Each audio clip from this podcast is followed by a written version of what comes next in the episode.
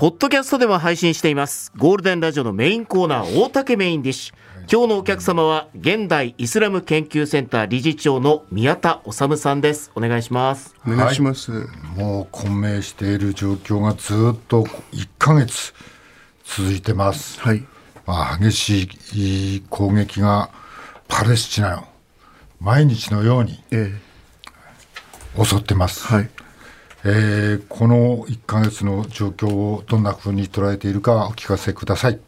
そうですね、うん、まあ、あのかなりあの人道状況はあの深刻になっているという印象ですね、うん、でまあ、アメリカはですね、まあ、あの仲介もやるんですけども、うん、ああのまあ、人道に配慮しなさいともあの、アメリカはイスラエルに言うんですが、ただ、この間アメリカはですね、イスラエルに対するその、えー、軍事支援を強化する、えー、つまりイスラエルに対してより多くの、えー、武器、弾薬をですね、まあ、提供するということを、えー、決めてるわけです。非常にあの言ってることにですね、あのまあ、矛盾があるというあの感じが、えー、します。で、まあ、あの日本ですけども、はい、まあ、あの今日もあの G7 G7 の外相会議があったわけですが、うん、えー、まあ、上川、え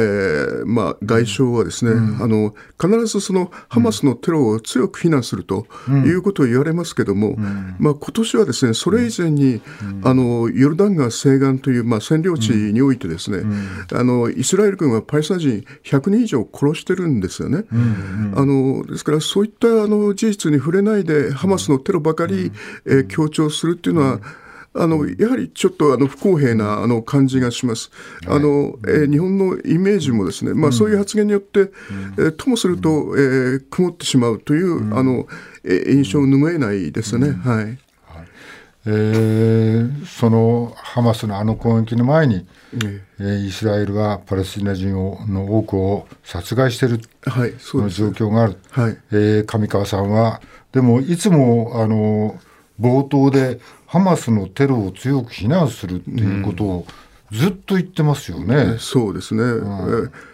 まあ、私の印象では、あんまり、あの、この方はですね、パレス問題にあんまりあの詳しくないんじゃないかなっていうあの気がするんですよね。だからこれまでのずっとそのパレス問題を見てくると、やはりそのイスラエルの、まあ、国際法違反というものがですね、やっぱりあのパレスチナ人のあの怒りとか反発とか、まあ、悲しみとかですね、まあ、そういったものをこう増幅させてるんではないかなというあの気がするんですよね。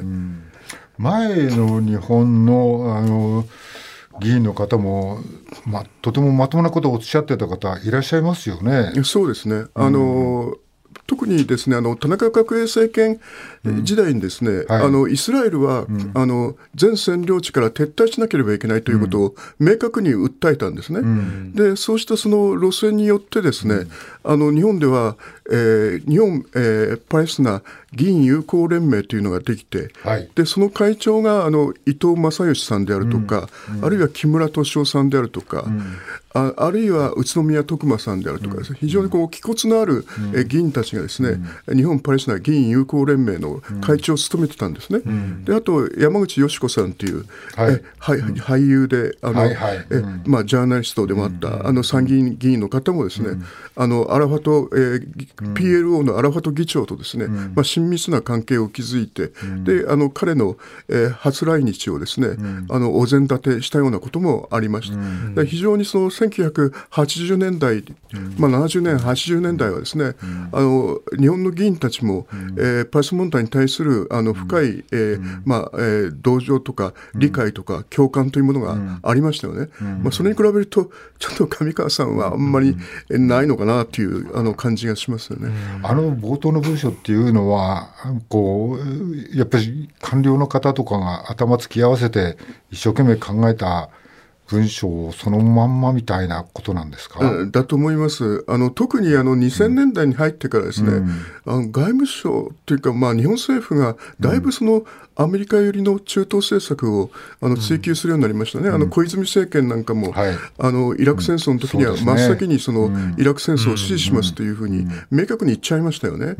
でそれからどうもそのアメリカに気兼ねをしている、あの感じがします。でまあ、あのトランプ政権時代はですね、あのえー、アメリカ大使館をテルアビブからエルサレムに移したんですそうですね、はい、はい、確か。はい、であのエルサレムではあの外交活動をやってはいけないという国連決議があるんですね。うん、これは1980年の、えー、国連、えー、安保理決議478号っていうので、あのエルサレムでは外交活動をやってはいけないということになってるんですけども、まあ、それにもかかわらずアメリカはですね、あの大使館をエルサレムに置いてしまった。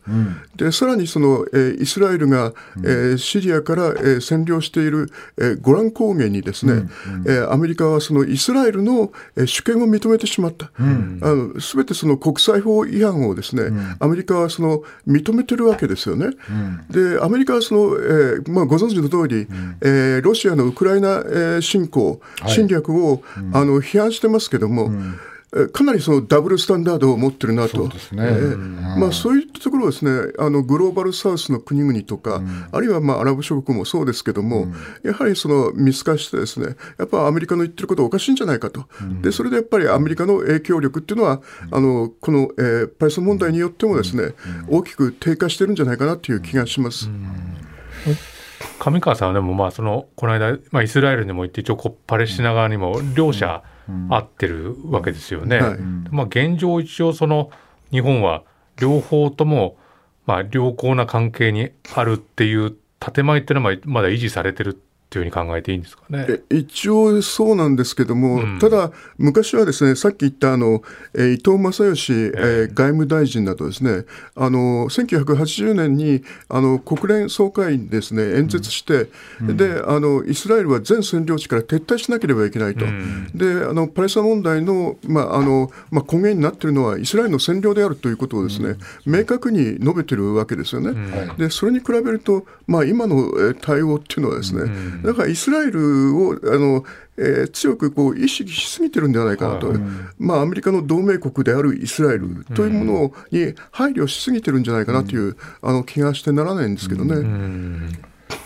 えー、トランプ政権の時に大使館を移したと、はい、えー、それ以来ずっとイスラエル寄りですけども、その根源的にイスラエル寄りにアメリカがなっていく理由は何ですか？はい、あの根源的にあのイスラエルあのアメリカがですねイスラエルになる背景としてはやっぱりその、えー、アメリカ国内の、えーまあ、イスラエルロビーですね、まあ、ユダヤ人ロビーがですね、うん、やはりあの裕福な人が多くて、うん、であの、えーまあ、アメリカの、えー、政策がイスラエル寄りになるように圧力をかけてるんですよね。うん、であの、えー、イスラエルにその有利な政策を、えーえーまあ、促すあの議員たちを当選させるようにしたり、うん、あるいはそのイスラエル不利な主張をしたり、あるいは行動するあの議員たちを落選させたりするように仕向けてるわけです。うん、えですから、そのアメリカの議員たちはですね、うん、そのイスラエルロビーの言うことを聞かなきゃいけないんですよね。だからあのまあ、最近でもですねあのウクライナは票にならないけども、うん、イスラエルは票になるというふうにあの言ってますよね。でも今その、まあ、バイデンさんに対して割とこのアメリカの若い層とか、まあ、いろんな層が今回このイスラエルの軍事支援等々に対して、かなりそれバイデンさんそのやり方はないだろうっていう声がたくさん上がってるっていうのをニュースも見たりしたんですけれど、そうですね、それがこう、まあ、今後のその大統領選挙とかですねそういったところにこう影響を与えるというふうに考えて彼ら自身、は、バイデン等々がこう考え方を変えるとかっていう可能性というのはないんですかね、まあ、あの若干は変わるかもしれないですけれども、うん、ただ、アメリカのその、えー、イスラエル寄りの政策っていうのは、おそらく変わらないと思うんですね。うん、で今その、まあ、バイデンさんがですねちょっと、えー、指導力弱いということで、えー、またあのトランプさんの支持率が上がってるという話なんですよね。うん、そうなるとまたトランプ政権復活ということになるとですね、またイスラエル有利な、かなりイスラエルに傾斜した政策をですね、アメリカが追求することになるかなという気がします。そうなると日本はそういった時には、あまあ、それでも私はその日本とすればですね、やはりあの公平な主張を行っていった方が、うん、あのいいと思うんですね。うん。であまりにもそのアメリカの、まあ、不合理なあの政策に追随していくと、やっぱりその日本という国は何だという思いがですね、えー、アラブ・イスラム世界にあの広くこう共有されるようになって、であの日本人の安全も脅かされるようになるかもしれないというあの気がするんですよね。はい。はい、でまああのアルカイダのオサマ・ビンラーデンなどもですね、うん、アメリカのその対パレスチナ政策、対イスラエル政策は、うん、まあ、ひどいと言って、うん、まあ、911のあのテロを起こしたこともありましたので、はい、やはりその辺はあの公平にやっていかないと、日本人の安全にも影響を及ぼすかなという気がします。一方、ネタニヤフさんは、強硬路線を貫いていますね。えー、っとそれには連立政権だっていうもっと極右的なの人たちも取り込んでいかなければいけないっていう理由はあるにせよ、はい、まあ随分強硬だと思うんですけど、はい、何か理由はあるんですか？はい。まあ、理由はいろいろあるかと思うんですね。うん、あのまあ、ネタニヤさんのあの、まあ、政党っていうのはリクードという政党なんですけども、はい、まあ、これはですねイデオロギー的にはパレスチナ全域をイスラエルが支配していかなければいけないというですね、うん、まあ、あの修正シオニズムっていうんですけども、うん、まあ、そういったイデオロギーを持っているということと、はいはい、あと1976年にですね、あのウガンダのエンテベ空港でですね、あのイスラエル人の、まあ、人質が、あのパレスチナゲリラによって取られるという事件が起こったんですね。はい、で、その時にですね、イスラエル軍は直接その救出に乗り出していったわけですけども、うん、その時にあの、えー、一人だけ犠牲になったイスラエル兵がいたんです。うん、で、それが今のネタニヤさんのお兄さんなんですよね。で、まあ、あそうなんですでまあ、そんなところからもですね、うん、あのネタニヤフさんはその、うん、えー、パレスチナに対する、まあ、いわばこう私的な恨みがですね、うん、あのあるのかなという気も、えー、します。はあ、えー、もう一貫してですけども、はい、この後はどんな状況が待ってるんですか？いやそうですね、もうあの、まあ、軍事力の比較で言ったら、まあ、圧倒的に的にイスラエル。で有利ですから。はい。あのおそらくそのハマスの、えー、抵抗がですねなくなるまで、えー、イスラエルは攻撃を続けるんではないかなというあの気がするんですよね。うん。まあ、大きなバックが、うん、パレスチナに肩入れするとも思いませんけども、はい、それでもえイランですか、はい、ね、はい、それが、まあ、ちょっと傾いているっていうのと、はい。えっと、ロシアはどっち側についてるんですか？ロシアはやっぱあの、うん、アメリカ、イスラエルを批判する側に今、ですよね、はい、こうそうなってくると、ウクライナとロシアの問題と、まあ、ここも一回、世間が思ってるのとねじれることに、ね、そうですね、はい、なるかと思いますね。はい、であとはあのイスラエルの北にレバノンという国がありますけれども、はい、そこのレバノン南部にはあのヒズボラというですね、はい、まあ、これ神の塔という意味ですけれども、うん、ヒズボラはあのイランが支援してるんですね。うん、でヒズボラはあのハマスの、えーまあ、行動に、えー、呼応してですねイスラエル北部に現在あのミサイルを撃ち込んでおりますので、えー、そういったところにあの戦線があの拡大するあの懸念もありますよね。えじゃあこうも国連が結構一生懸命停戦をしようとしてるけども、うん、その力はあまり強くないですか？そうですね、まあ、国連安保理はもうなんていうか、機能不全に陥っているという印象ですよね。うんうん、まあ、アメリカはその、えー、イスラエル不利の安保理決議が成立しそうになると、必ず拒否権を、えー、行使します。えー、常任理事国そうなんです、はい。えー、であの、まあ、ロシアはですねそのウクライナ問題で、うん、あの拒否権を行使してますし、はい。えー、国連の安保理っていうのはあの、えー、もう機能不全に陥っているのかなという、えー、感じがしますけども、うん、やっぱりその、まあ、国連総会ですよね、うん、で国連総会は、まあ、これあの、国連加盟のすべての国が、まあ、参加しているわけですけども、うん、まあ、そういったところですね、やっぱりその国際社会の意思というものをね、あの示していく必要があるんじゃないかなという気がするんですよね。やっぱりそのアメリカやそのイスラエルを変えるには、やっぱりそのアメリカやイスラエルをこう国際社会で孤立させるということも重要かなという気がするんです。うん、であの、えー、必要なその、まあ、非難の声を上げていく、うん、えー、ということがあの大事だ大事じゃないかなという気がするんですよね。うん、で1982年にイスラエルがあのレバノンに侵攻していって、うん、であのレバノン南部でですね、あベイルートの郊外で、えー、パレスチナ難民キャンプでですね虐殺事件が起こったことがあったんですね。でその時にあの国際社会から相当非難を浴びまして、であのイスラエルはあのレバノンの南部の方に軍隊を引き上げるというね、あとそのその当時のベギンという首相は、うん、あの辞任を余儀なくされております。うん、えー、ですからやっぱりその国際社会としてですねやっぱりあの公平なその声を上げていくっていうのがあの大事だと思いますし、やっぱりその日本もですね、やはりその、えー、世界のその公平、公正なその、えー、まあ、国際的なその世論をですね、えー、喚起していくことがあの求められているんだと思いますけどね。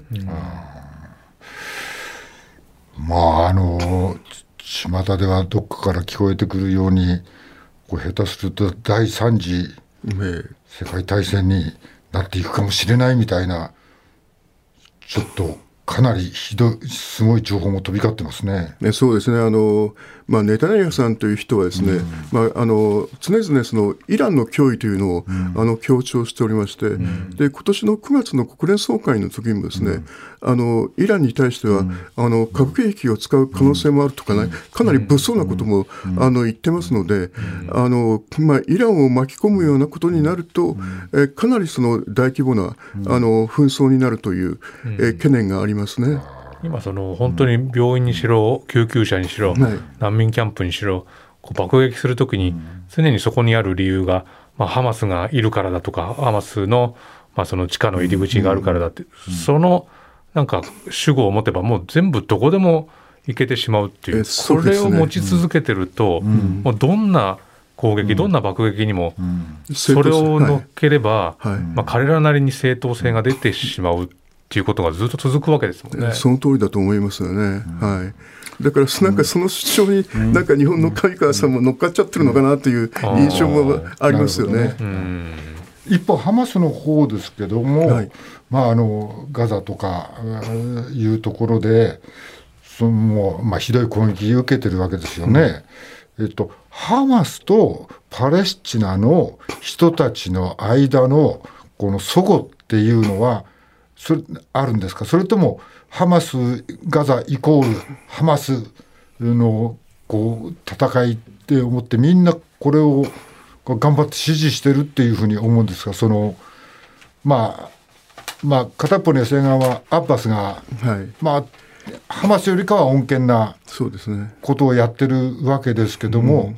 このガザは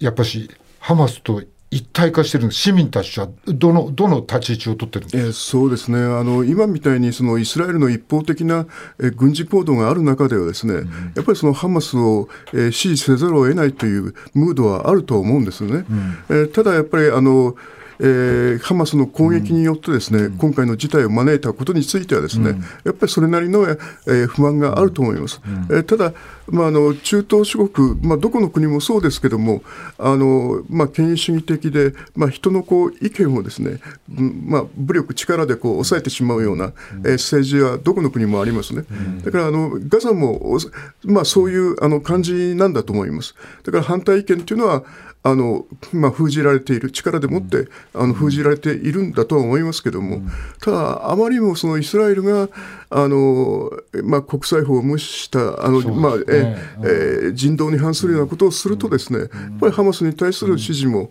上がらざるを得ないという感じがしますよね。まあ、だからウクライナの場合は、まあ、国家と市民が意外となんかこうまあ、一枚岩とまでは言わないけどもなんか国家と市民がつながっている感じっていうのはああるじゃないですか、はい、今でもそうだと思うんですけども、はい、まあ、そのハマスとそれから市民たちの間あとなんかアッバスが仕切ってる法との関係みたいなことはなんか差はあるんですか、ないんですか、はい、あのアッバスさんはあの、まあ、PLO を母体にする、パレスチナ解放機構という、まあ、組織を母体に、えー、してるわけですけれども、まあ、アッバスさんのあの、まあえーまあ、政治指導の下でもですね、なかなかそのパレスチナ和平が進まないということについて、えー、かなり不満があるということは、これ、間違いないですよね。ですからその、よりイスラエルに対して、えー、先鋭なあの、よりこう原則的な立場を取る。あのえー、イスラエルはその占領地から撤退しなければいけないということを訴える、まあ、ハマスの方が、まあ、現在はその人気があるということだと思うんですよね。えー、これが拡大していかないためには、まあ、中東のどどっかの国、えー、えー、どんな国がこれをうまく収められる立場にあるんですか？そうですね、今のところ考えられるのは、あのカタールという、うん、あの国まあ、小さな国ですけども、うん、あのまあ、アメリカのですね、まあ、中央軍の司令部が置かれたり、あるいはそのアメリカの、まあ、中東最大の基地がですねカタールに置かれたりしてます。米軍の基地が、はい、でで他方で、そのハマスの事務所もカタールにあるんですね。う。ん、え。ですからその、えハマスと、まあ、イスラエル、アメリカの、まあ、調停を行え得る国としては、あのカタールがあの考えられると思います。カタールはそうやって一歩前に乗り出そうとしてるんですか、それともまた静観してるんですか？あの今あの、調停をですねかなり、うん、あの熱心にあのやってますよね、うん、あの人質のあの調停などもやって、うん、でまあ、わずかですけども、人質の解放もですね、あのカタールが尽力してあの実現してます。それ以外には動ける国はないんですか？それ以外にはやはりその、えー、イスラエルと平和条約を結んでいるアラブの国ですよね、うん、エジプトであるとか、うん、ヨルダンとかいった、あの国々、うん、それからあと地域大国としての、うん、トルコという国がありますけども、はいはいはい、えトルコあたりが、あの調停役を担うのかなという感じがしますけども、ただ、そのトルコはあんまりそのネタニヤフさんとは仲が良くない、まあ、特にあのエルドアン大統領はですね、あのネタニヤフさんとは仲が良くないですね。えー、各国でいろんなデモが起こってますね、はい、えー、パレスチナ寄りのデモが起こってます。はい、我々日本人はと何を叫べばそうですね、やはりその、まあ、パレスチナ人、全くその、えー、まあ、罪のない、えー、向こうの市民たちが犠牲になっているわけですから、うん、まあ、やはりその即時停戦というですね、うん、あの世論を、まあ、日本国内でもやはり盛り上げていく、あの必要があるかなと思うんですよね。何かあの人道回廊みたいに日本が物資とかいろんなものを、まあ、たくさん送れるようなことにはなっていかないんですかね。まあ、それはやっぱりあの工夫次第だと思います。うん、あの昨日あたりのニュースでもヨルダンがですね、うん、医療物資を、あのガザの空からあの投下したというニュースありましたから、そのヨルダンを通じてですね、あの人道支援物資をですね、あの日本があのガザに提供するというようなことも、あの考えられるかと思います。まあ、もちろんあの日本とヨルダン良好な関係にありますので、あのそんなことも考えてもいいんじゃないかなというあの気がするんですよね。ということは日本はもうちょっと積極的に。そうです。あの大変ですね、うん、まあ、パレスチナ、あるいはまあガザですね、訪れると、はいうん、あの対日感情良好なんですね、うん、でまあ、日本もそれなりにやっぱり努力してきましたし、であのパレスチナ行くと、日本は病院を作ってくれたとか、学校を作ってくれたとかね、やはりあの感謝する声があの聞かれます。ですから、やっぱりあの、えー、日本ができる、あのまあ、調停とか、あるいは、えー、支援というのはですね、必ずその、えー、できることがあると思うんですよね。でやっぱり日本はあのそういったものを探して、うん、えー、努力していくべきだというふうに考えますけど。そうですね、はい、あの